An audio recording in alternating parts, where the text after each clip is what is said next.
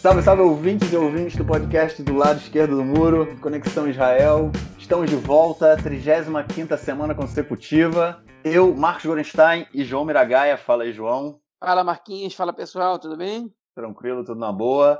É uma semana em que a gente vai falar de notícias para além de do, do, do governo e do corona. Finalmente, né, cara? A gente não aguentava mais. Eu acho que vocês também, ouvintes, não aguentavam mais e a gente, enfim, tem coisas aí que eu acho que, na verdade, até ficaram mais. É, é, ficaram mais. A, a, a, é, tiveram uma exposição maior na mídia do que o próprio, a própria crise do corona e até, quem sabe, aí a questão do governo, se bem que essa é muito polêmica. Então, vamos lá, vamos lá para o nosso primeiro bloco, onde a gente vai estar tá falando do Oriente Médio nessa semana.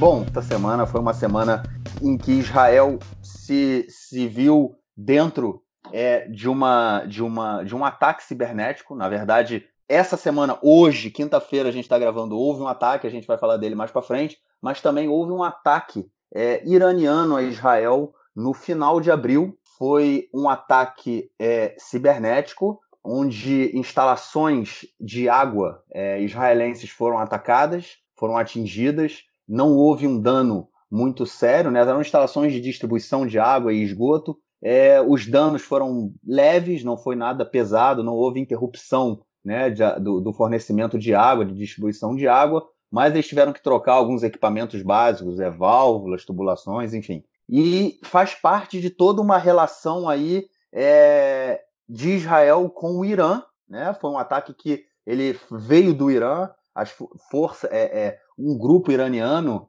não necessariamente o governo iraniano, eu li dizendo que o governo iraniano não se mete muito nessas questões cibernéticas, mas enfim, foi um ataque que saiu do Irã e que, atingiu essas instalações aqui em Israel. E só para lembrar que Israel Irã, e o Irã vem tendo uma guerra já há alguns anos, né, em território sírio, né? Israel vem combatendo constantemente a presença iraniana em território sírio, é, com bombardeios e é, inclusive, semana passada, Israel anunciou que o, o ex-ministro da Defesa, agora a gente pode falar que ele é ex-ministro da Defesa, Naftali Bennett, anunciou que a presença iraniana em território sírio era cada vez menor, obviamente em função de toda a crise econômica que o Irã vem passando, a crise do corona e, e também os ataques israelenses. Mas o que aconteceu é que é, houve esse ataque iraniano a, a instala, instalações é, é, de água em Israel e Israel contra-atacou. Né? Nessa semana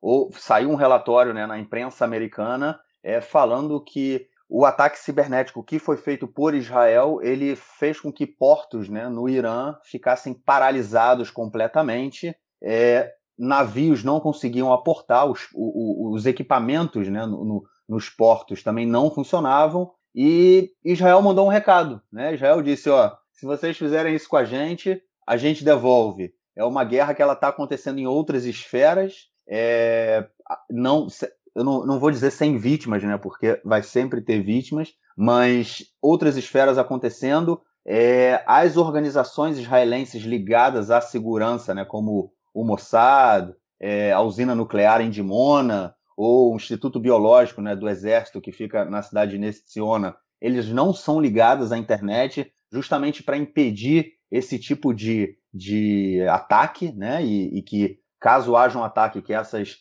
essas instituições sejam afetadas. Mas Israel mandou um recado. Israel disse que é, se o Irã fizer continuar com esses ataques, a gente vai ter um problema sério aí pela frente. E hoje, hoje, quinta-feira, o Israel sofreu uma série de ataques cibernéticos, milhares de sites que são hospedados no WordPress foram invadidos e derrubados e colocaram, os hackers conseguiram colocar vídeos anti-Israel é, nesses sites. Né? Alguns eram, inclusive, sites de grandes empresas. Imediatamente a WordPress disse que os ataques foram realizados pelo Irã, mas não apresentou nenhuma evidência né, de que tivesse sido de lá. E o que diz a empresa israelense é, de inteligência cibernética chamada Checkpoint é que esses, é, o ataque foi feito por um grupo chamado Hackers da Salvação, que, de acordo com eles, é, tem uma ligação, já vem atuando desde o mês passado, e tem uma ligação com a Turquia, com Gaza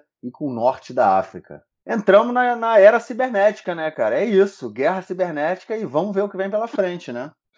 Pois é, esses cyberataques, na verdade, já são esperados há um tempo, e é, é sabido isso, é conhecido é, o fato de que o Irã investe é, em tecnologia cibernética de hackeamento e de ataques é, na guerra cibernética, né? É sabido de essa, isso é conhecido, é muito falado, né? É, que o Irã é um dos países é, mais fortes do Oriente Médio nessa estratégia. É algo sobre o qual não se fala muito de Israel, mas é razoável supor que Israel também seja uma potência nesse aspecto, é, porque em várias áreas da alta tecnologia Israel é uma potência e o país obviamente está preparado. Se o Irã é forte nisso, obviamente que Israel tem que tem que saber bater de frente com isso. E mostrou que consegue, né? Porque é, o, o ataque é, cibernético contra a distribuição de água e esgoto de Israel, né? Que, que, que na verdade ele, ele fracassou é, justamente porque Israel está muito bem preparado para sofrer esse tipo de ataque e também porque muito provavelmente a inteligência israelense é, alertou é, sobre essa possibilidade de ataque, sobre a forma de ataque. Gente também sabe que a inteligência israelense funciona é, nos países inimigos com, com, uma, com uma eficácia acima da média. Né? É, não só Israel conseguiu evitar esse cyberataque, como deu uma resposta em menor grau. Se, se o Irã tivesse conseguido sabotar o sistema de água e esgoto de Israel, podia ter sido é, é, devastador para o país, né? podia ter deixado muita gente sem água, podia ter misturado água com esgoto, podia ter deixado grande parte da população doente. Né? Os cyberataques são muito perigosos, são ataques à população civil que se enquadram em terrorismo em qualquer é, aspecto que se, que, se, que seja interpretado. E a, a resposta de Israel ela foi em menor grau, foi uma resposta para mostrar, olha só o que a gente pode fazer com vocês, né? Já, apesar de que o Irã não, não ter assumido, né, é, o grau do, do, da, do, do, do, caos que foi, Israel fechou o maior porto do Irã, né, o terminal de Shahid Haji, na cidade de Bandarabas, que, é, que fica localizado no Estreito de Hormuz, o maior porto do país. Alguns relatos locais disseram, falaram em, em é, congestionamento de dezenas ou centenas de quilômetros por causa disso. O terminal portuário deixou de funcionar praticamente, um caos total, coisa que vai demorar talvez semanas até que consigam compensar é, os, o prejuízo financeiro, é, é, todo o resto da, das consequências que isso pode ter, ter, ter dado. Foi uma resposta que, ainda que tenha sido menor do que, do que o ataque realizado pelos hackers iranianos, é uma resposta que mostra o tamanho do poderio cibernético de Israel. E, obviamente, que o Irã não podia deixar isso, isso por menos. E realizando no dia de hoje, a gente está gravando na quinta-feira, dia 21 de maio, esse ataque, como você descreveu, contra diversos sites israelenses. Hoje eu conheci uma pessoa que é, precisava de um serviço é, de, um, de uma empresa que, e assim, ele, ele foi avisado por telefone que vai demorar uns 3, 4 dias até que a empresa consiga regularizar o seu sistema por causa desse ataque cibernético do Irã. Ou seja, teve danos em Israel, não foram danos de quebrar a economia, nem, nem nada disso, mas incomodou, incomoda a população civil, né? E, enfim, no caso de, de efetivamente acontecer uma guerra militar, é interessante a gente começar a cogitar de que maneira esses cyberataques podem funcionar. Né? Israel, uma curiosidade, até hoje usa em comunicação é, é, das Forças Armadas um aparelho dos anos 50 chamado MEMKUF 22. MEM e KUF são duas letras é, em hebraico, não lembro agora o que essa sigla significa, posso até procurar daqui a pouco na internet, é, que é um aparelho de transmissor de, de, de, de comunicação muito arcaico. Né? Quando eu estive no exército, cada vez que eu ficava de guarda, eu tive que carregar um desses comigo. Você escuta aquele som chiado, é um rádio muito arcaico, mas que é muito difícil de ser, de ser é, inter, interceptado né? É, pela, por, por, forças inimigas. Né? E, então, por causa disso, Israel usa usa esse tipo de mecanismo. Ele, ele não, eu não consigo me comunicar a muitos quilômetros de distância com outras pessoas, basicamente para quem está relativamente próximo a mim.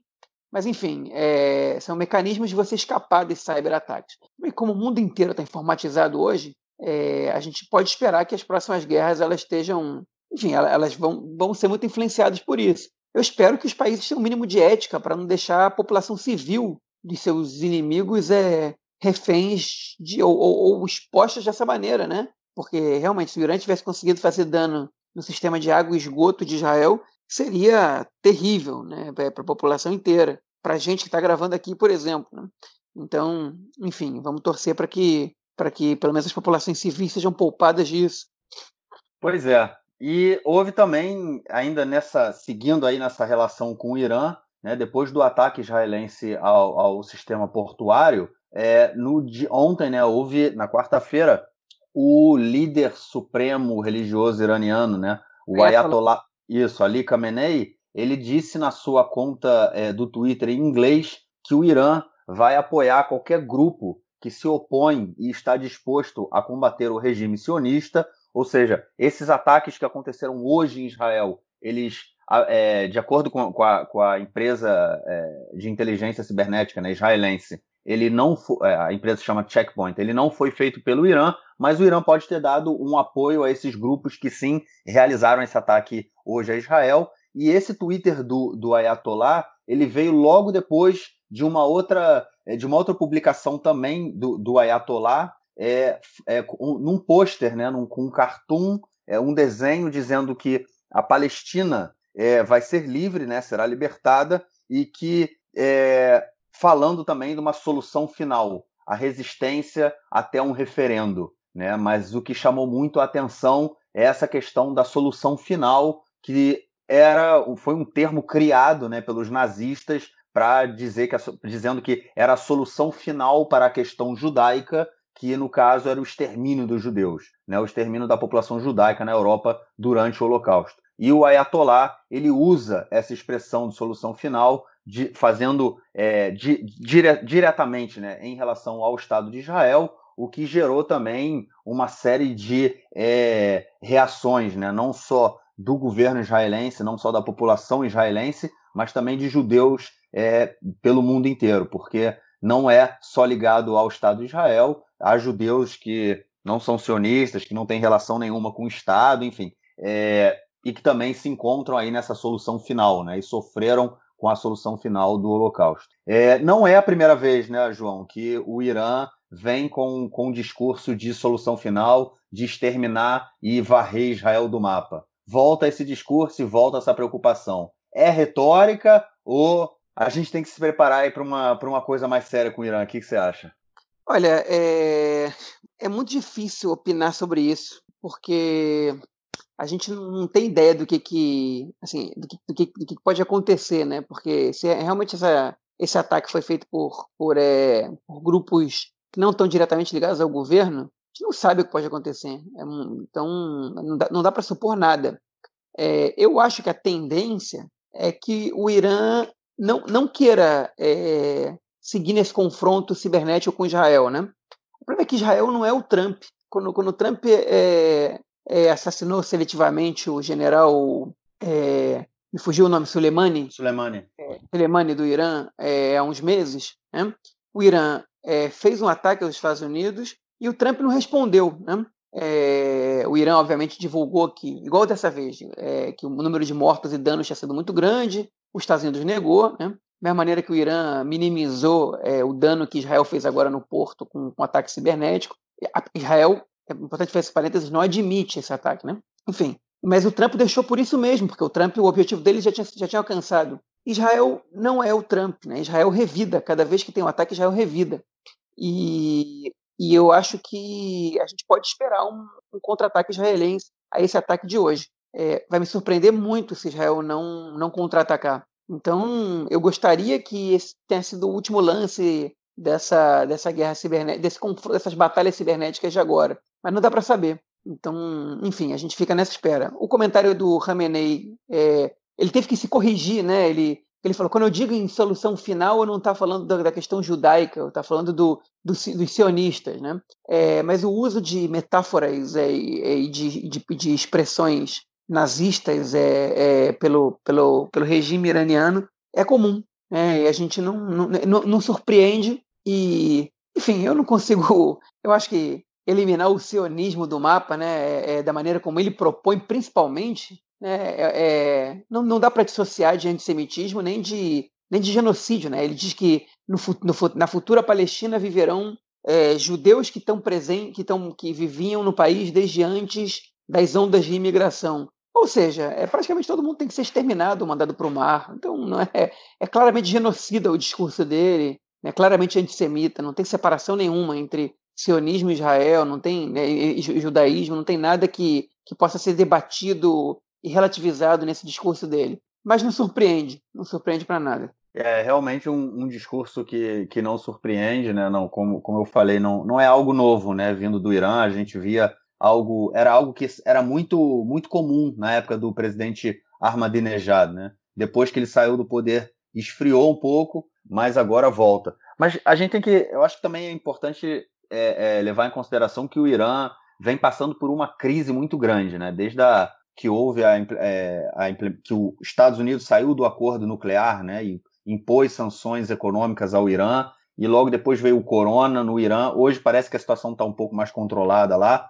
mas o país foi muito afetado pelo, pelo corona no início é, e tem, tem um descontentamento muito grande da população. Então pode ser também retórica, jogar para a galera, né, aquela coisa de é, tirar o foco da crise interna, dos problemas internos e, e jogar para a população toda, toda essa questão. E também há um descontentamento da população em função da intromissão do Irã na Síria e do apoio do Irã ao Hezbollah. Porque eles falam, por que, que vocês estão dando dinheiro para o Hezbollah ou para grupos sírios, ao invés de botar dinheiro dentro do país que a gente está precisando? Deixa o dinheiro aqui, a gente tem que comer, a gente tem que trabalhar, enfim. É, não está fácil. Então, pode ser, a gente pode pensar também que toda essa questão ela envolve é, não, não necessariamente o Irã está querendo um confronto com Israel, mas é uma cortina de fumaça também para para gente, é, para eles tirarem o foco né, da, da crise interna. Mas sem sombra de dúvida, como você falou, é um discurso que ele não é antisionista, é um discurso antissemita. E isso aí a gente não tem como deixar passar barato, né, cara? Não dá. Pois é. Bom, vamos então pro segundo bloco, onde agora a gente vai entrar já em questões domésticas. Esse, esse, esse podcast a gente dividiu em outros blocos, mas a partir de agora vão ser questões domésticas. E a primeiro, o primeiro bloco das questões domésticas, a gente vai estar falando do julgamento do Netanyahu. É isso, o julgamento dele do, do primeiro-ministro israelense, né? Pelo menos pelo próximo ano e meio, está marcado para começar no próximo domingo. E o Bibi, né? Ele tentou dar uma adiada, tentou empurrar de novo mais uma vez. Só lembrando que o, o, o esse era para ter começado já mais de um mês atrás, né? O, o julgamento dele, dos casos de corrupção que ele está sendo investigado, que está sendo indiciado, né? já foi investigado, está sendo indiciado. É, por conta do corona, o ministro, o então ministro da Justiça, que agora é ministro do Interior, Amir Ohana, ele colocou todo o sistema judiciário é, em quarentena, né? vamos dizer assim, ele colocou o sistema judiciário em sistema de emergência, e isso fez com que o, o julgamento do Bibi fosse postergado, prorrogado até é o dia 24 de maio, que é o próximo domingo, que está marcado para começar. Eu vi na semana passada uma entrevista com o Bibi dizendo é, que ele perguntaram para ele, né, se ele iria aparecer na corte, se ele iria aparecer no julgamento ou se ele mandaria só os seus advogados. Ele falou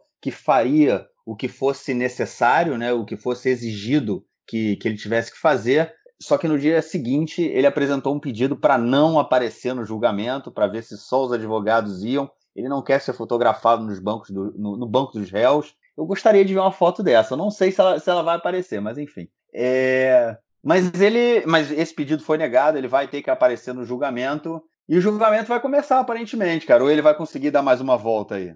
Não, ele vai ter que. Dessa vez ele não consegue escapar, não. Ele pediu outra vez o adiamento, não deram todo mundo se manifestou contra, né? O, o Mandelblit, que é o procurador-geral do, do, do, do, governo, né? Que relaciona aos assuntos de governo, se manifestou contra. O Avni Selkorn, que é o novo ministro da Justiça, se manifestou contra. E a Justiça foi lá e manteve a data do julgamento. Ele não conseguiu fugir dessa vez. Ele está tentando o máximo possível adiar, mas, mas não está conseguindo. Agora já não consegue mais. Conseguiu quando tinha um, um, um parceiro dele no Ministério da Defesa que fechava tribunal quando o Corona estava com muitos infectados, ele tinha essa, esse argumento, para não dizer desculpa esfarrapada, mas dessa vez não deu. Né?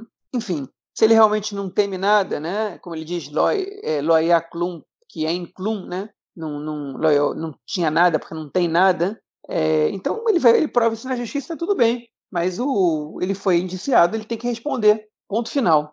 Agora, o que eu chamo a atenção para isso aí é que a gente comentou na semana passada que o Mandelblit, né, ele ele foi detonado, né? E foi, e foi na verdade, bombardeado no seu telefone pessoal, depois de ter sido divulgado em grupos de WhatsApp da, da, da extrema-direita. Enfim, ele deu queixa na polícia, foi depor, pediu proteção e tudo mais. E uma coisa que aconteceu essa semana é que o, o Likud ficou em silêncio sobre isso, né? É, mas o Benny Gantz, vice-primeiro-ministro, né, o Memale Macom, é, que é o substituto imediato, né, disse, é, ele saiu em defesa do Mandelblit, disse que as pessoas podem discordar o quanto quiserem das decisões dele, mas jamais ir para a violência, e que não existe nenhuma nenhuma intenção do governo, e isso ele fez coro, quem fez coro a isso foi o Nissel Korn, na verdade o contrário, ele fez coro ao Nissel Korn, o ministro da Justiça, é, em é, trocar o Mandelblit agora, enquanto ele é procurador interino, e sem a sua participação na nomeação do seu substituto, ou seja, todo o processo que o Amir Ohana, que é o ex-ministro da Justiça interino também, tinha começado a, a tocar para substituir o procurador sem a opinião do procurador, o que fere um costume é, é, israelense de muitos anos, né? Foi por água abaixo, porque o Nissan Korn já, já disse que ele não vai dar sequência a esse processo unilateral. Então, é, foram duas derrotas do, do Likud e do Netanyahu nesse aspecto. Né? Uma foi o julgamento ter sido mantido e a outra foi a permanência do Mandelblit até que o seu substituto seja decidido com a sua participação também, como manda o costume, já que não existe, já que isso não é uma lei, é, é, é, já que não é uma lei, né? Então, enfim, duas derrotas é, político-jurídicas ou jurídico-políticas, não sei, que o Likud e o Netanyahu tiveram nessa semana, na semana que o governo foi empossado. Sobre isso a gente vai falar mais tarde. Sabe o que me chama muita atenção disso? É que o você, é, como você falou, né, que o ministro da Justiça é, o Avi Nissenkorn, ele foi contra o adiamento do, do Netanyahu, do julgamento do Netanyahu, e agora também ele foi contra todo o movimento que foi feito pelo antigo ministro interino da Justiça, o Amir Ohana, para a nomeação do novo procurador. Mas espera aí, é, o Bibi e o Avi Nissenkorn, eles são, eles são do mesmo governo, né? Eles são um bloco, um governo de coalizão, não é isso? E tá jogando um contra o outro, cara? Eu não estou entendendo isso. Será que já começou a crise no governo? A gente vem falando né, dessa questão aí do governo ter sido, de todo o acordo, né, ter sido uma, um saco de gatos e uma coisa bem. Ninguém confia em ninguém, e a gente começa a ter essa, é, exemplos né, de como, de como vai, vai ser esse novo mandato. Então, vamos parar por aqui, então, já passar para o outro bloco e falar do governo, cara? Ou Vamos, só algo... um comentáriozinho assim, sobre o Nissel Korn. Sim. O Nissel Korn ele foi esvaziado como ministro da Justiça no acordo de, da coalizão. Né? Ele, ele, ele vai precisar de agora de uma. Ele, na verdade, o Likud tem veto, e o Netanyahu também, é, indicação de juízes e, e do novo procurador. É, então ele teve, ele teve esvaziada a posição dele como ministro, ele depende do Likud né, concordar com, com quem ele com quem é o ministério, junto a, dependendo do caso, junto à, à comissão que que elege essa, esse, essas pessoas, ele, ele, ele, depende que o Likud concorde, que o Likud aceite isso. Então, isso é um esvaziamento muito grande do, do, seu carro como ministro da Justiça. Então, acho que qualquer vitória pequena que ele possa ter contra o próprio Likud, ele vai tentar. O Netanyahu sabe que o Nissel Korn não é, é, não é da turma dele, né? que, ele tá, que ele vai tocar o Ministério da Justiça para atender os interesses que não são exatamente os mesmos do Bibi. Então, o Bibi ele se precaveu no acordo de coalizão para que esse, para que, para que, para minimizar os, é, os efeitos das decisões do Nissel Korn, que, que na verdade vão ser honestos, essa decisão de nomear alguém com a participação do, do Mandelblit e de ser contra o adiamento do julgamento do Netanyahu são muito pequenas perto do, da participação do Likud nas, nessas decisões de, de, nomeação de juízes e do procurador. Né? Então, enfim, o Nissel Korn faz o que pode e o que ele pode é pouco perto do que ele é limitado, né? Mas enfim, vamos esperar as próximas cenas, porque eu acho que não vai acabar por aí, não. O Nissel Korn ele vai tentar buscar brechas ali, e o Likud vai tentar, e o Netanyahu vai tentar também, de alguma maneira, é, enfim, complicar a situação da justiça no julgamento. Isso, é, isso, a gente, isso é muito claro para todo mundo, né? Só lembrando que o Nissel Korn era afiliado ao Partido Trabalhista até ele entrar para o azul e branco, né, em setembro de 2019, perdão, em, abril, em março de 2019, e ele foi presidente da Estadruta Ovdim, que é a central, a principal central sindical de Israel. Bom, então vamos lá, já que a gente já começou a falar de política, vamos para o nosso terceiro bloco, onde a gente vai estar falando do governo israelense. É isso, né, cara? Saiu o governo, o maior governo da história do país, 35 ministros. E aí eu, eu, eu tenho uma questão para você, João. Eu vi aí que você colocou na internet, você colocou a. Você recebeu um certificado. É, como, ah. como foi distribuído, como foi distribuído o ah. cargo de ministro para todo mundo? Você recebeu um ministério também, você botou no, no Facebook um certificado que você foi empossado ministro das discussões em redes sociais, é isso mesmo? É, eu fui nomeado, né, pelo papel foi nomeado. Mas peraí, então você entrou para o governo Bibi, João? Olha, eu, se eu ganho esse ministério, é, minha primeira medida, né, como, como eu escrevi, é silenciar o Yair Netanyahu, o filho do Netanyahu, na, no Twitter.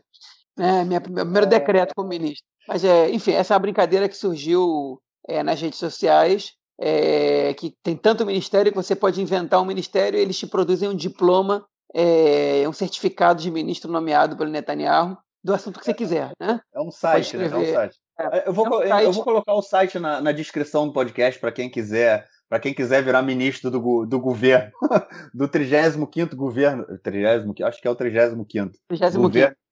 Dá, é. dá para escrever em hebraico e em inglês o nome do ministério, o resto da folha vem em hebraico, mas enfim. Você bota tá o nome em cima, o ministério embaixo, e todo mundo pode ser ministro o que quiser.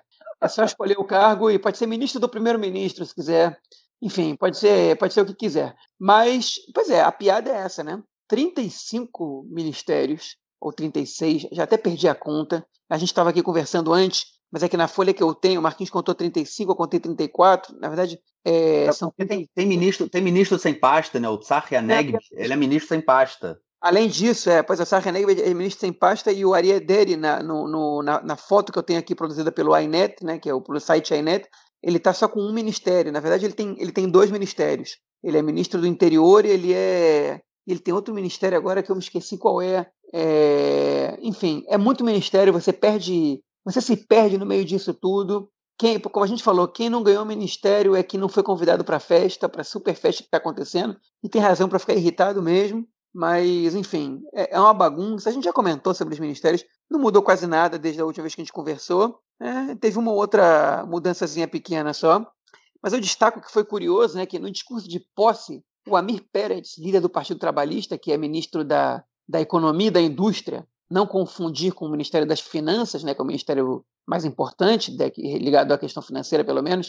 O Ministério da Economia e da Indústria é um ministério do segundo escalão, um ministério importante, mas não é o Ministério das Finanças. Mas, enfim, ele assumiu o seu ministério é, dizendo que os, os últimos governos ultraliberais é, é, criaram um capitalismo selvagem um capitalismo porco selvagem em Israel, essa foi a expressão que ele usou, é, e que agora ele, ele vai. Israel precisa de uma economia mais, um, mais humana. Né? Ele foi atacado pela ala liberal do Likud, né, pelo pessoal, é, do, pelos, pelos deputados do Likud que são de um lobby é, de, de, mais, mais liberal, né? menos conservador, mais liberal. Eu achei, deputados... eu achei, que você fosse, eu achei que você fosse falar que são os deputados porcos liberais, cara, mas não, é, né?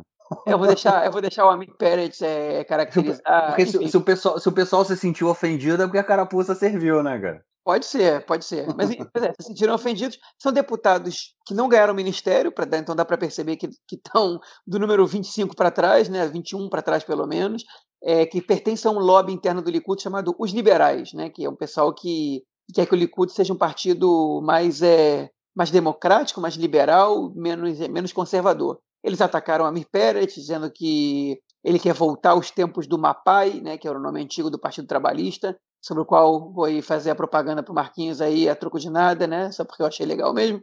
Que o Marquinhos está falando sobre isso no podcast dele nos Anais da Mediná, né? Sobre os anos que o MAPAI é, governou o país, que foram muitos, né? É, o partido do Ben Gurion e tal. Enfim, e o, e o Amir Pérez é, é ele, na verdade, ele, ele, ele gosta de ser associado ao Mapai. Para ele não tem nenhum problema, né? Chamar ele de socialista, associar ele ao Mapai, ele, ele gosta disso. Pelo menos evoca um período que o Partido Trabalhista era forte, né? É, eu acho que o Amir Peretz tem muito pouca margem de manobra para poder fazer mudanças na economia israelense como ele gostaria. É, até porque o ministro das Finanças é o Israel Katz, que é do Likud, que não é nenhum adepto da, da, da vamos dizer dessa maneira, da, da social-democracia pregada pelo Amir Pérez. Mas enfim, deu para ver que a coalizão também já começou no, no, dia de jurar o governo, o governo ser empossado, já começou, já começou com, com acusação dos dois lados, com briga política, porque é um governo levemente Frankenstein aí, né? Com, tem um pouco de tudo aí. E tem mais de uma coisa que de outra, mas, mas tem aí umas contradições que a gente vai, vai ter que sentar e esperar para ver o que vai acontecer. Isso eu destaco, né, dessa. Não sei se você tem alguma coisa para destacar, acho que você tem sim. Eu tenho uma. Eu, eu tenho uma. Bom, essa, esse número todo, né, de 35 ministros, é, eu posso colocar também na descrição do podcast o, o link para o site do, do, do Knesset, do parlamento, que está aí a listagem total, a listagem do, dos ministros, então vocês podem acompanhar do governo, né, a formação do governo. É, e uma coisa bem, assim, olhando aqui, cara, tem coisas bem. Eh, são coisas assustadoras, mas eu ouvi uma piada, uma piada na rádio essa semana que eu adorei. Eu vou contar para vocês. Tem um, um, dos ministros, ele se chama Zev Elkin, e ele estava sendo entrevistado pelo, pelo apresentador num programa chamado Ariel Golan. Ele tem um programa todo dia de manhã na, na rádio é, Reshet Bet, né, que é a rede B, vamos dizer assim. É, e é uma rádio de notícias, de atualidades toca muito pouca música, é mais notícias, notícias e atualidades. É tipo uma, uma CBN, né, uma Band News, uma coisa assim. E aí o, o, Ariel, o Ariel Golan estava falando com ele e falou assim, pô, mas esse número absurdo de ministros e não sei o quê. Inclusive eu vi uma piada é, com o nome do senhor, falando para o Zé Velkin, né? E aí ele contou a piada. O Zé Velkin, ele é ministro da Educação Superior e ministro de Recursos Hídricos, ok? Só que tem uma questão. Obviamente, não, nunca existiu um ministro da Educação Superior. A Educação Superior ela era ligada ao Ministério da Educação. E o Ministério é, de Recursos Hídricos ele também nunca existiu. Ele era os recursos hídricos eles eram dentro, né?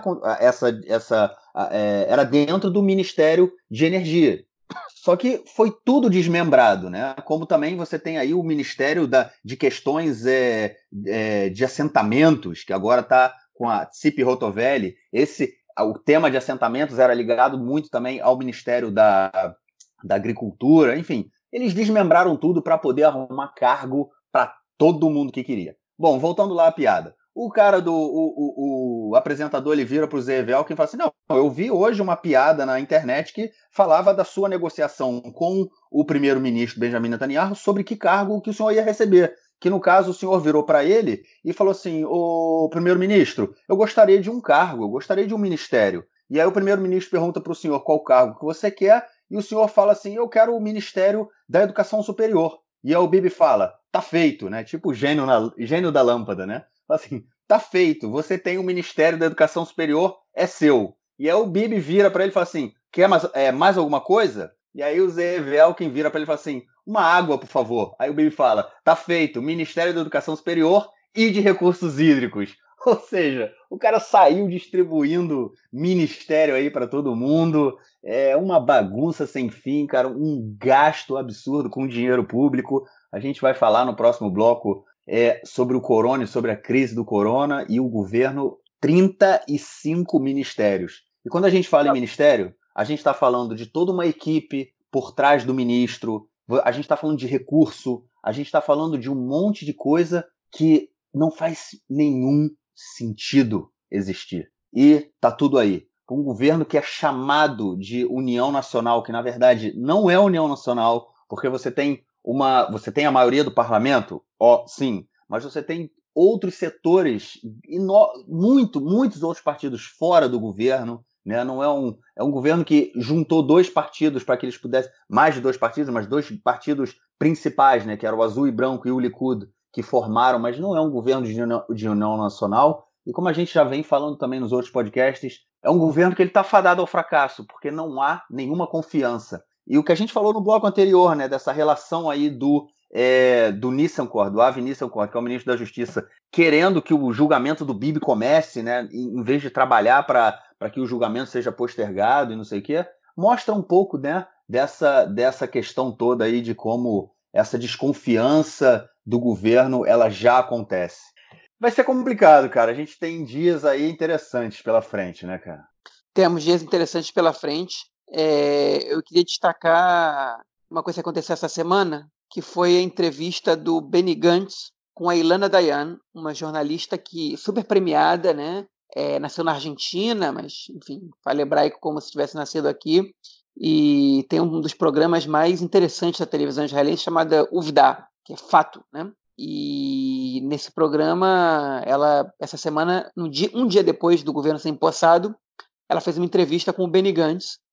Ao contrário do Netanyahu, o Gantz ele, ele ainda pelo menos aceita ser entrevistado por jornalistas, é, sem chegar de surpresa, nem selecionar quem são os jornalistas. Ela fez o convite, ele foi. E aqui em Israel, é muito diferente do jornalismo no Brasil, é, eu tenho muito respeito pelos jornalistas brasileiros, mas eu acho as entrevistas feitas por jornalistas no Brasil muito tímidas, para não dizer é, outra coisa. É, aqui em Israel, os jornalistas eles pressionam muito os entrevistados, principalmente se forem políticos, né? tentam, tentam colocar eles em situações contra a parede, difíceis de, de responderem. O que eu acho interessante, o que eu não gosto muito é quando eles interrompem muito o político falando e, e não deixam ele completar a resposta. E aí eu acho que a Helena Dayana é perfeita quando, como entrevistadora, porque ela pressiona, mas ela dá o tempo para o cara responder, né? E ela fez uma entrevista muito, muito é, é, intensa, vamos dizer assim, com o Gantz, colocou ele contra a parede várias vezes, questionou é, as promessas que ele fez, colocou trechos de fala deles, é, dele, né, do, é, dizendo que jamais sentaria com, com uma pessoa acusada pela justiça como Netanyahu. É, colocou vários trechos dele de, de, de, contradições entre, entre, entre frases que ele disse e atitudes que ele tem tomado. É, colocou ele para escutar comentários feitos por ex-correligionários e, e, parceiros políticos dele, como Yair Lapid o Bugi Alon. Colocou ele para escutar comentários que o Netanyahu tinha feito sobre ele é, antes das eleições. E, ele, e, e pediu para ele comentar tudo isso, perguntou se, se, ela confia que o Netanyahu vai. É, se, se ele não confia se o Netanyahu vai se apresentar à justiça para o julgamento. E ele disse: Eu acho que sim. E ela falou: Você acha ou você ou ele vai? E ele falou: Eu acredito que sim. Ele, ele não, não bateu o martelo, né? Ele deu umas escapadas ali. E, e foi muito curioso assim, nessa entrevista. Eu achei que o Gantz foi bem na entrevista. Eu achei que. Eu não, eu não preciso concordar com, com o que ele fez para achar que ele, que ele foi bem na entrevista, que ele mostrou certa coerência política é, é, quando entrevistado, ele manteve uma linha de, de, de, de, raciocínio e de lógica que justifica os seus atos, né? É, que, que dá lógica aos seus atos. Eu achei que ele, que ele se comportou bem, ele não gaguejou, ele respondeu bem as perguntas e, e ele, e ele foi entrevistado. A entrevista foi muito difícil, né?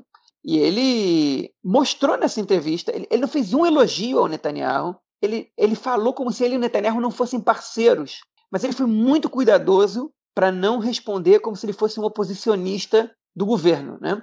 Ele mostrou, é, é, ele também foi muito cuidadoso quando lidou com, seu, com os seus ex-parceiros, com o Lapid e o, e o Yalon. Ele se mostrou ressentido pessoalmente por comentários que ele escutou, tanto deles dois como do Netanyahu, mas ele está entendendo como é que é fazer política, né? Você precisa deixar de lado o ego e precisa fazer. Ele disse: eu não esqueço, mas eu sei lidar com isso, né? Enfim, e, e na verdade ele ele foi bastante bastante coerente na entrevista, concreto e incisivo, e eu achei que ele se saiu bem num, num teste de fogo, né? É, vamos ver agora como é que vai como é que ele vai se comportar daqui para frente. É, enfim, esse foi um ponto que, que eu achei relevante dessa semana que a gente comente.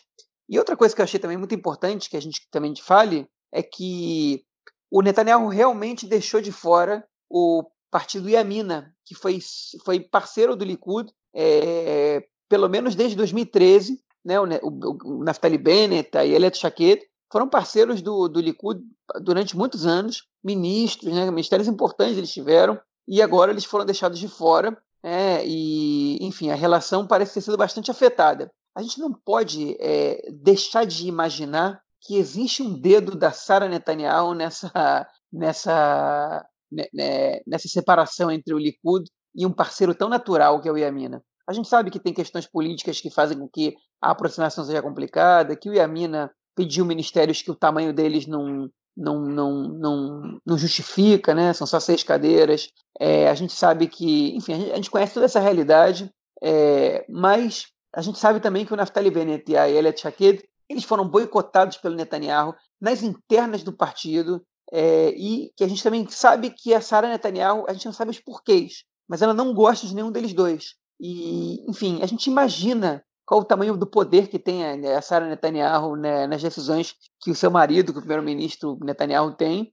Enfim, e fica essa a primeira oportunidade que o Bibi teve para deixar eles de fora, ele deixou eles de fora, né? E, enfim, a gente fica com essa pulga atrás da orelha, que é uma coisa que não dá para não dá para dizer que é irrelevante. A Sara Netanyahu é primeira dama ou primeira ministra, cara? Boa pergunta. Mas você viu é, o bolo, a, o bolo que ela fez, o cheesecake que ela fez, cara? Você viu isso? Não viu, eu tô por fora dessa situação. Tá por fora? Não.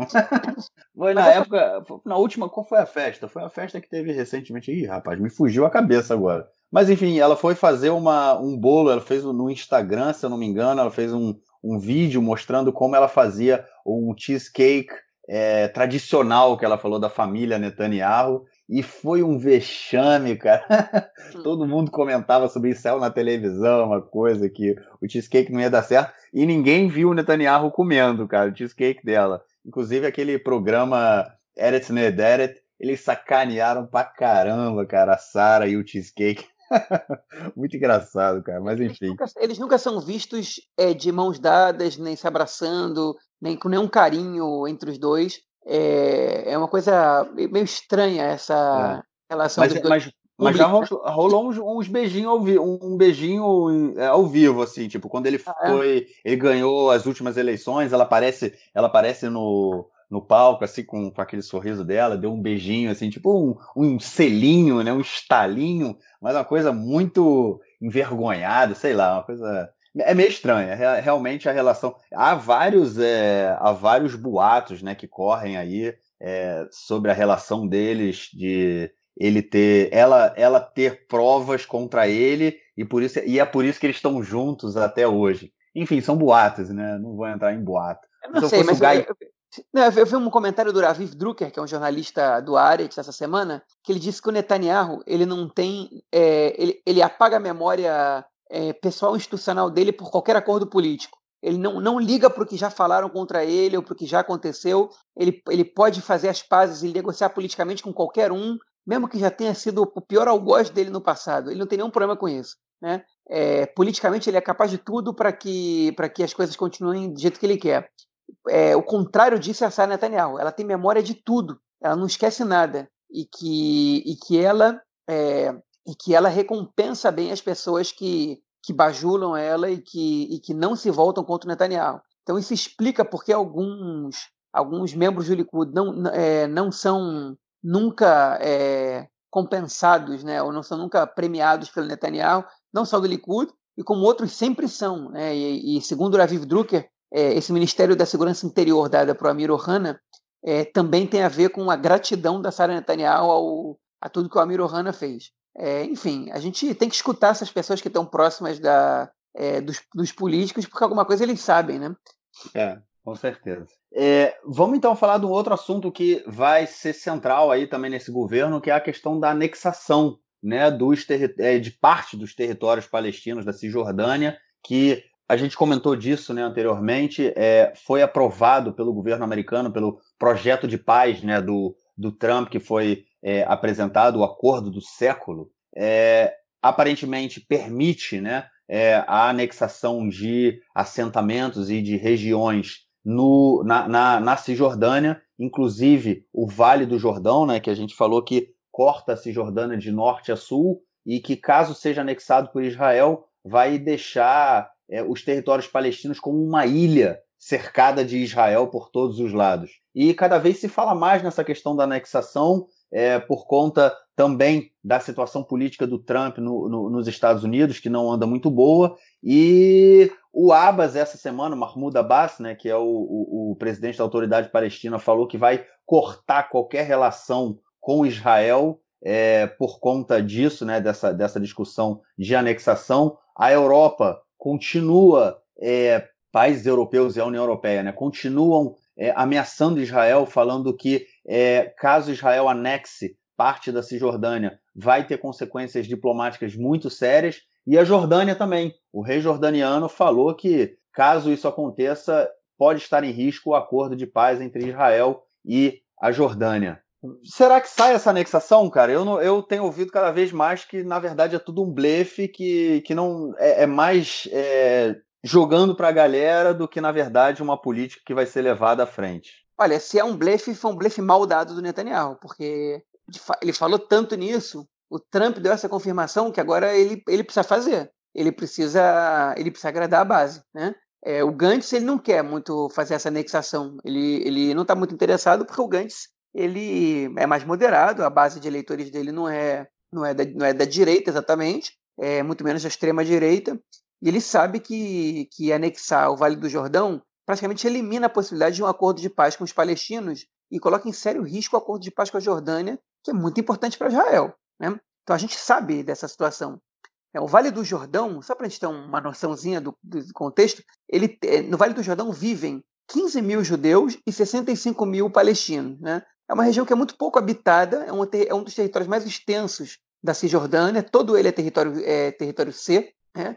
Que é considerado território é, sob total domínio israelense, né? e salvo a cidade de Jericó, que foi a primeira cidade a entrar nos territórios A, que é total controle palestino, é, mas a população de Jericó está contada nesses 65 mil que eu, que eu disse agora. É um território muito estratégico, historicamente estratégico para a segurança de Israel, mas também estratégico do ponto de vista é, da economia para os palestinos, porque é lá que eles é, esperam investir mais na produção agrícola do país, porque é a região mais fértil da Cisjordânia. Então é, muito difícil você imaginar que os palestinos eles vão abrir mão de ter soberania sobre o Vale do Jordão. Né? Nas propostas anteriores de paz, um dos pontos de impasse foi que os palestinos não aceitavam nem sequer não ter soberania completa sobre a região. Eles queriam, é, eles não aceitavam forças israelenses nem forças jordanianas é, ocupando essa fronteira ali. Né? Então, enfim, se é blefe ou não, não sei. A gente não sabe o que, que o Trump vai fazer, porque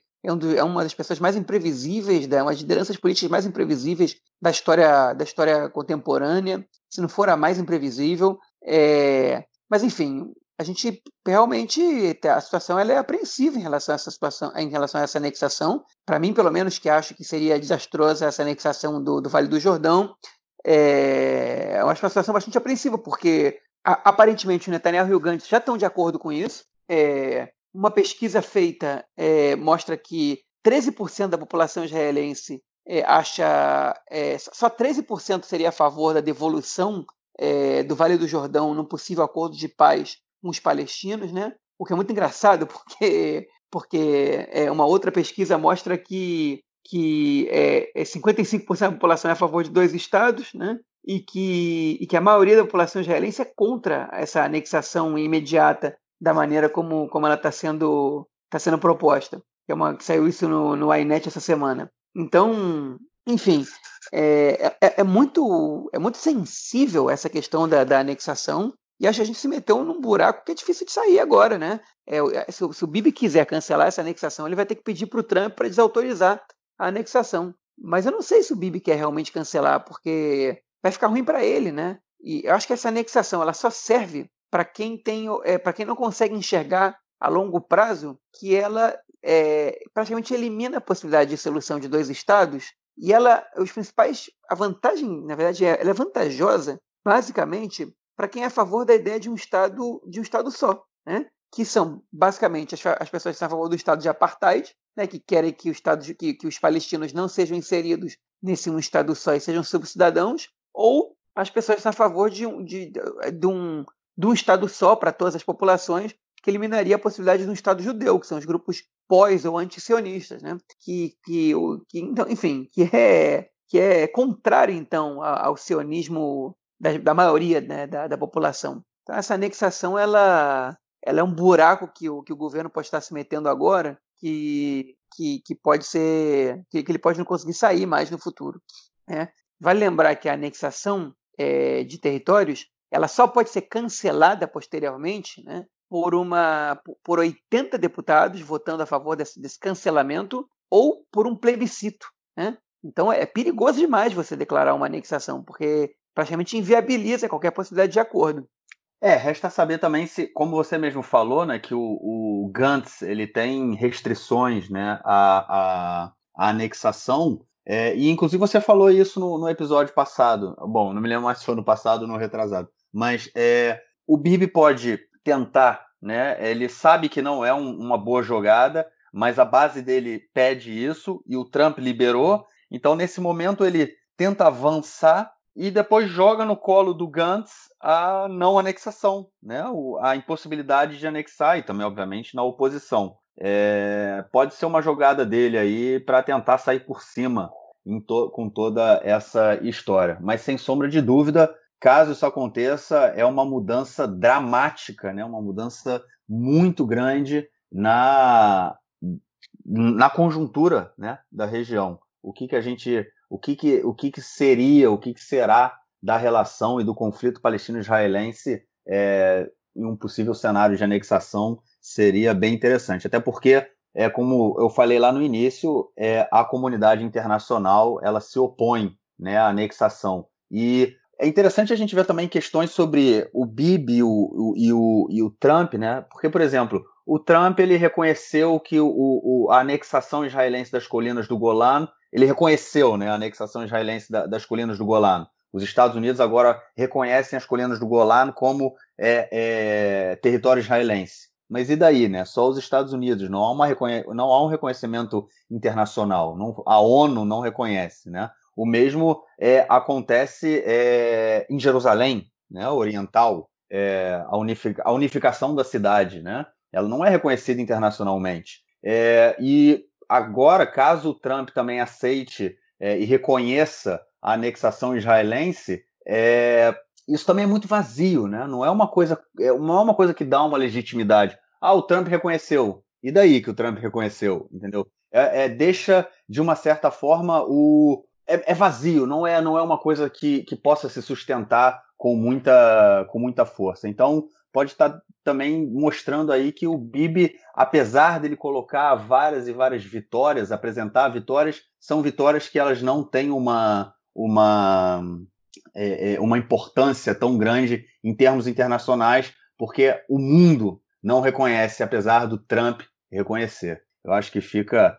é, fica bem claro isso. E só um comentário que eu falei agora sobre Jerusalém, a gente não comentou. Hoje é o dia de Jerusalém. Né? Eu estava. É, o que, que, é o dia de Jerusalém? É o dia em que é, Israel comemora a unificação da cidade depois da guerra dos seis dias. A guerra aconteceu no início de junho de 67, só que de acordo com a data judaica, né, ela é feita. É, ela, ela, ela, seria hoje, no caso, né? Eu não sei dizer qual é a data judaica hoje, na verdade, eu posso procurar aqui rapidinho. Mas, enfim, hoje, a 67 para 2020, há 52 anos atrás, é isso? 53 anos atrás, Jerusalém foi unificada e geralmente acontece todo ano uma marcha em Jerusalém, uma, uma manifestação, uma passeata, uma festa que é muito é violenta. É, não acontece, bom, acontece muito violência física, né? Mas são é, é, é, é uma, é, uma, é uma passeata que ela passa dentro do bairro muçulmano da cidade velha e é, há sempre confronto entre os é, manifestantes e a população árabe da Cidade Velha, a população muçulmana. E esse ano, por causa do corona, muito pouco se falou do dia de Jerusalém, muito pouco se falou da, do dia que marca né, a, a eu não, eu não gosto de dizer que a cidade é unificada, porque quem conhece Jerusalém sabe que a cidade nunca foi unificada. Mas é essa junção aí, vamos dizer assim, da cidade oriental e da cidade é, e da parte ocidental da cidade. Mas hoje só foram permitidos 450 pessoas na manifestação, que chegaram. O final né, da, das festividades é sempre no, no Muro das Lamentações, né, no Kotel, é, e as pessoas tiveram que. foram separadas em grupos e mantendo dois metros de distância uma das outras, mas é, foi mais tranquilo do que, os an do, do que nos anos anteriores mas foi, é interessante a gente colocar aí que hoje é o dia de Jerusalém um tanto quanto atípico. É isso ou, mais, ou algo mais para a gente comentar desse, nesse bloco, cara? É isso. É isso. Vamos então para o nosso quarto bloco. Cheio de bloco esse programa hoje. Nosso quarto bloco é que a gente vai estar tá falando do corona, né? da saída do corona aqui em Israel. Bom, os números super atualizados, de acordo aqui com o Ministério da, da, da Saúde. É, a gente tem hoje, peraí, deixa eu só abrir aqui no aplicativo a mensagem que eu recebo do Ministério da Saúde. Aqui, está aberto. É, hoje foram cerca de 13 pessoas que foram é, detectadas, testaram positivo para o corona. A gente tem em Israel é, o total né, de pessoas que foram, que foram infectadas 16.683, só que nesse momento tem 2.680 pessoas é, é, com corona ainda. O resto, é, a grande maioria, imensa maioria, obviamente foi curada, são até agora 279 mortes. É, o país está se abrindo, as atividades estão voltando a todo vapor, as pessoas estão esquecendo que até duas semanas atrás a gente estava em quarentena, cada vez menos pessoas usando máscara nas ruas, é, o sistema educacional voltou a funcionar completamente e é, os restaurantes vão começar a funcionar, bares e restaurantes e discotecas vão começar a funcionar a partir de quarta-feira da semana que vem. Estão é, pensando também como fazer com que hotéis funcionem. Na verdade, os hotéis vão poder reabrir, mas também, principalmente nos, nos refeitórios, né? É, vão ter algumas restrições pra, de higiene e tudo mais. Mas o país está se abrindo. E no momento que o país se abre, a gente também passa a ter o maior. O, o, volta né, a ter algum contágio. O contágio continua muito baixo, né? A gente. É, é essa semana, é, eu, não, eu não sei de, os números é, certos, mas a gente não chegou nem a uma média de 20 pessoas contaminadas por dia testando positivo. É, o que se, ou seja, a gente tem cerca de 100, 120 contágios por semana aqui em Israel, que é muito, muito, muito baixo. Ainda bem, isso é fruto de duas semanas, dois meses né, de quarentena, todo mundo dentro de casa. E óbvio que quando a gente volta a ter o contato, o contágio aumenta, isso é esperado, isso todo mundo entende, não é nada que, que as pessoas entrem em pânico, e há um controle sobre o vírus hoje aqui em Israel. Porém, é nessa semana coisa é tipo um, um colégio, né, na em Rehovot, né, na cidade de Rehovot, e um outro, uma outra creche na cidade de Nestiona, uma, uma professora e uma, e uma professora da creche foram testaram positivo é, para o corona, então todos os alunos e os pais dos alunos tiveram que entrar em isolamento por duas semanas é, novamente, e é isso que a gente tem visto né, alguns casos em que as pessoas têm que entrar em isolamento. E é isso, estamos saindo aí dessa crise, né? Vamos ver do que, que se fala muito da próxima onda, né? Da segunda onda, chegando aí daqui a um mês e meio, dois meses, e vamos esperar para ver se isso vem. Pois é, é, eu acho difícil não vir, mas tomara que não, né? A gente sempre torce para não vir, mas é pouco provável que o país reabrindo que, que não tenha. É, ontem o Netanyahu autorizou a abertura de sinagogas, depois de receber muita pressão é, dos partidos ortodoxos que compõem o governo. É, e a tendência agora, parece que hoje anunciaram que a partir de semana que vem vão ser abertos lugares, salas de aula e lugares fechados para receber até 50 pessoas. Né? então, as coisas estão cada vez mais. O país está cada vez mais aberto para as pessoas saírem na rua. É raro que a gente encontre alguém andando de máscara na rua, ainda que seja obrigado pela lei. Eu ando de máscara, cara. Eu ando de máscara o tempo todo na rua. Eu também, eu, eu sinto que eu sou, sou, o único que estou fazendo é isso. O fraia, né? É o tradicional é, fraia, né, cara? É. Fraia é o tipo otário, otário em hebraico. É. é. essa semana fez um calor especial aqui. É, veio uma onda de calor do deserto, às vezes aparece. Essa foi muito forte. Todos os dias passou de 40 graus na grande maioria do país. Eu cheguei a ver o termômetro do carro marcando 48 graus. Eu é, tirei uma foto de 47 do meu termômetro do carro, cara. Pois é, anteontem cheguei a ver 48, agora de, de temperatura na região do Kinneret, do Lago Kinneret, do Mar da Galileia para alguns, é, de temperatura, não de sensação, chegou a fazer 45 graus lá. É, a sensação deve ter passado dos 50. É, e andar de máscara não é fácil né, nessa, nessa temperatura aí. E é, realmente as pessoas estavam abrindo mão de andar de máscara já estão totalmente. A, a temperatura vai cair a partir de sexta-feira, né, 22 de maio. Quando você escutar esse podcast, provavelmente já vai ter caído, vai até chover, coisa que é rara a partir, é, nessa época do ano que a gente está. Mas enfim, essa é, a, essa é a nova situação. As sinagogas vão abrir, as pessoas estão andando sem máscara, as praias abriram oficialmente, né? Elas nunca tiveram fechadas de fato, mas elas têm permissão para receber pessoas. É desde, desde a quarta-feira, dia 20. É porque voltou sábado, também. É porque voltou também o, o, a, o trabalho dos. Como é que chama? Do, do Metzilo? Como é que chama isso? É, Salva-vida. Isso. Não, não é, só, não é isso, não. A questão da praia fechada, da praia de alguns parques, é porque as prefeituras e o Estado não chegaram a, decisão né, de quem é, quem é o responsável por, por administrar esse, essa, esses lugares públicos.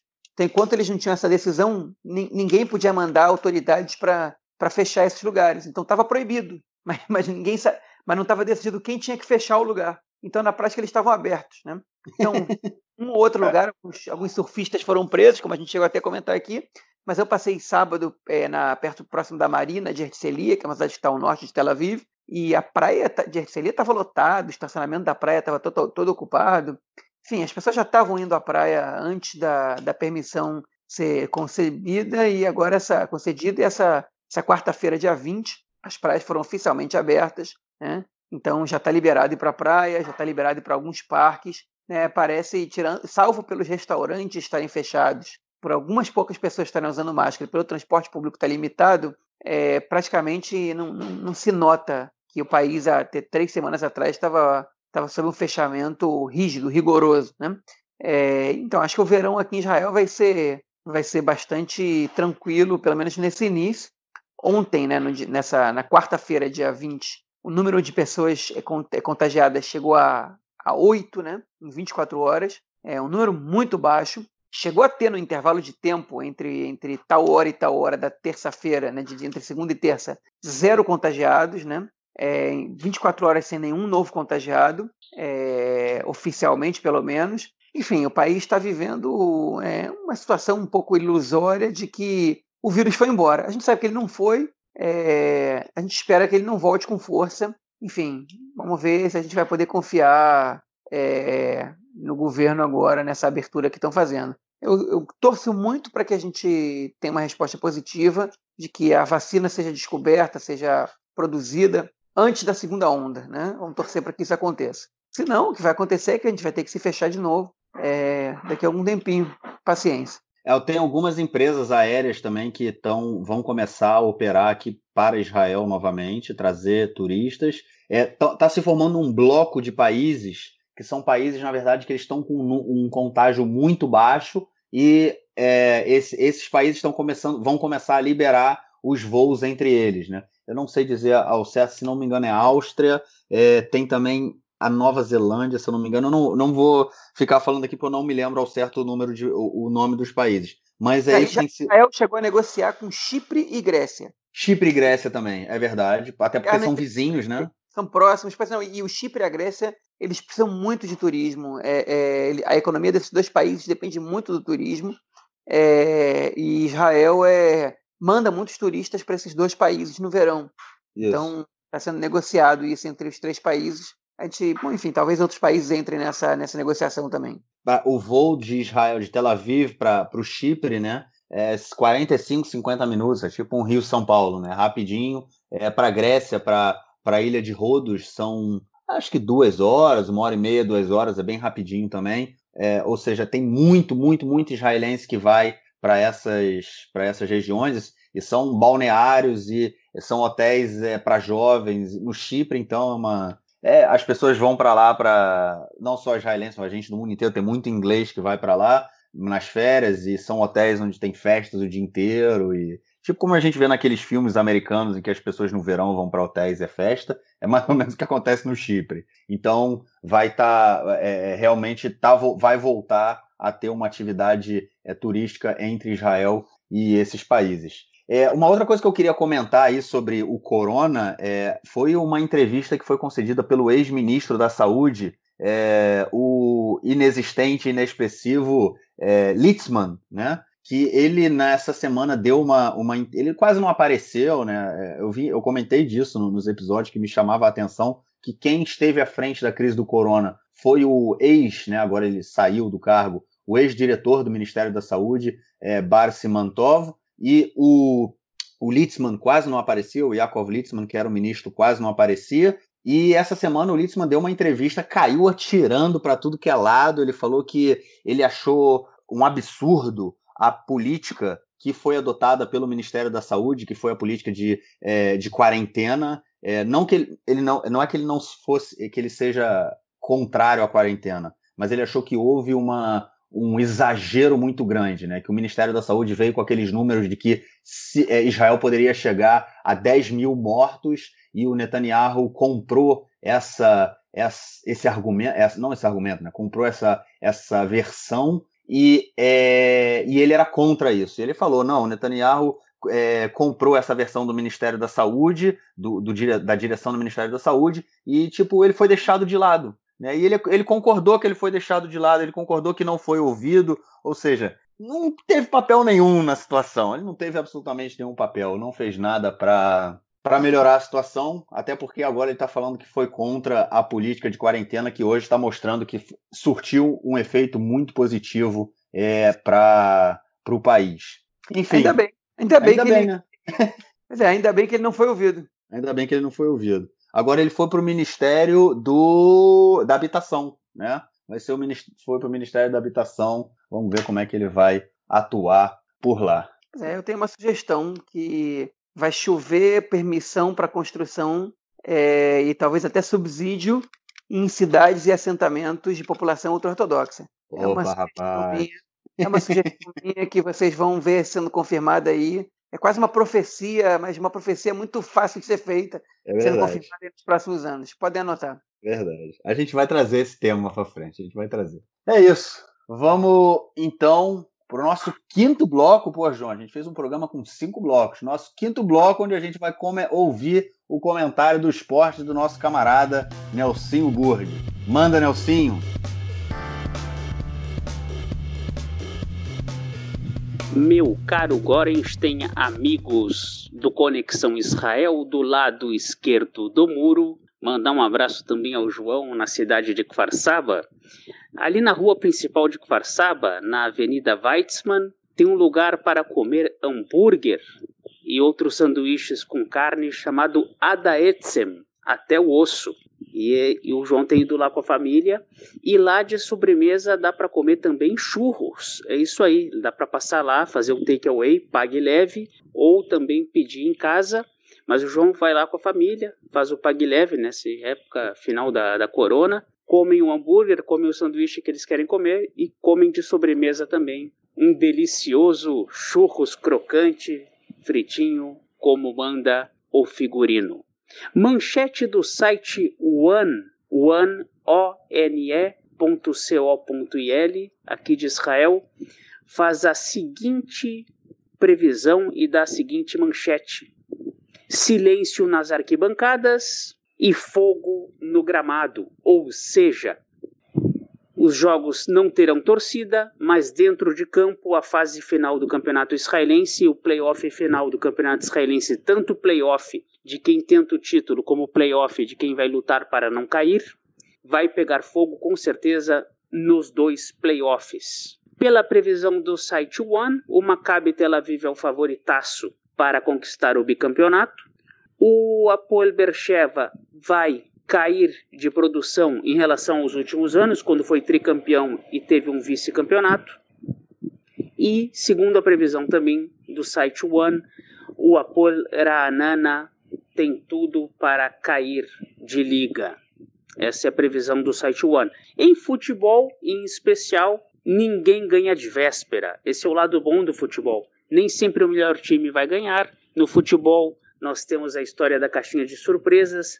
A gente tem, de repente, um time que é pior tecnicamente, mas consegue, através de uma retranca, de um contra-ataque, pressiona, pressiona, a bola bate na trave, numa dessas pode dar uma zebra. Mas realmente a tendência é que o Maccabi Tel Aviv confirme a boa campanha. O Maccabi Tel Aviv, nos últimos dois anos, o ano passado e esse, fez uma campanha similar ao que o São Paulo fez quando foi tricampeão brasileiro em 2006, 7, 8. Era um time muito bem postado em campo, um time que não fazia muitos gols, mas tomava poucos gols também. Uma equipe muito bem organizada na parte defensiva. Esse é um dos segredos do Maccabi Tel Aviv, um time que toma poucos gols e perde muito pouco também. E é o favoritaço realmente para a conquista do título. Um grande abraço e até a próxima. Valeu, Nelsinho. Muito obrigado por mais esse comentário. A gente espera, obviamente, na semana que vem. E, João, algo mais a acrescentar ou a gente. Eu posso ir para o ar-condicionado, cara?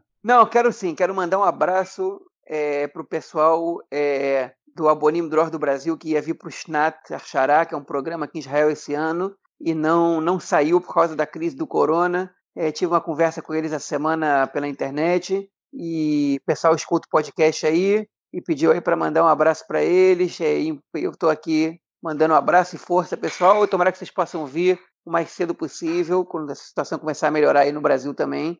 Enfim, um abraço aí para vocês todos, fiquem fortes. Beleza, eu já tive a oportunidade de trabalhar também com esse pessoal do DOR que vem para cá nessa, nesse, nesse programa. Muito legal, espero realmente que vocês possam vir, é uma experiência bem interessante e vocês saem daqui sabendo muito, aprendem bastante, é bem legal. Show de bola. João, então eu vou para o ar-condicionado, cara, porque eu estou no único quarto da minha casa em que o ar-condicionado está quebrado, que é o bunker.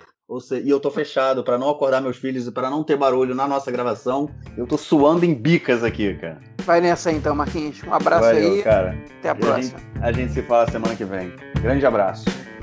Tchau, tchau.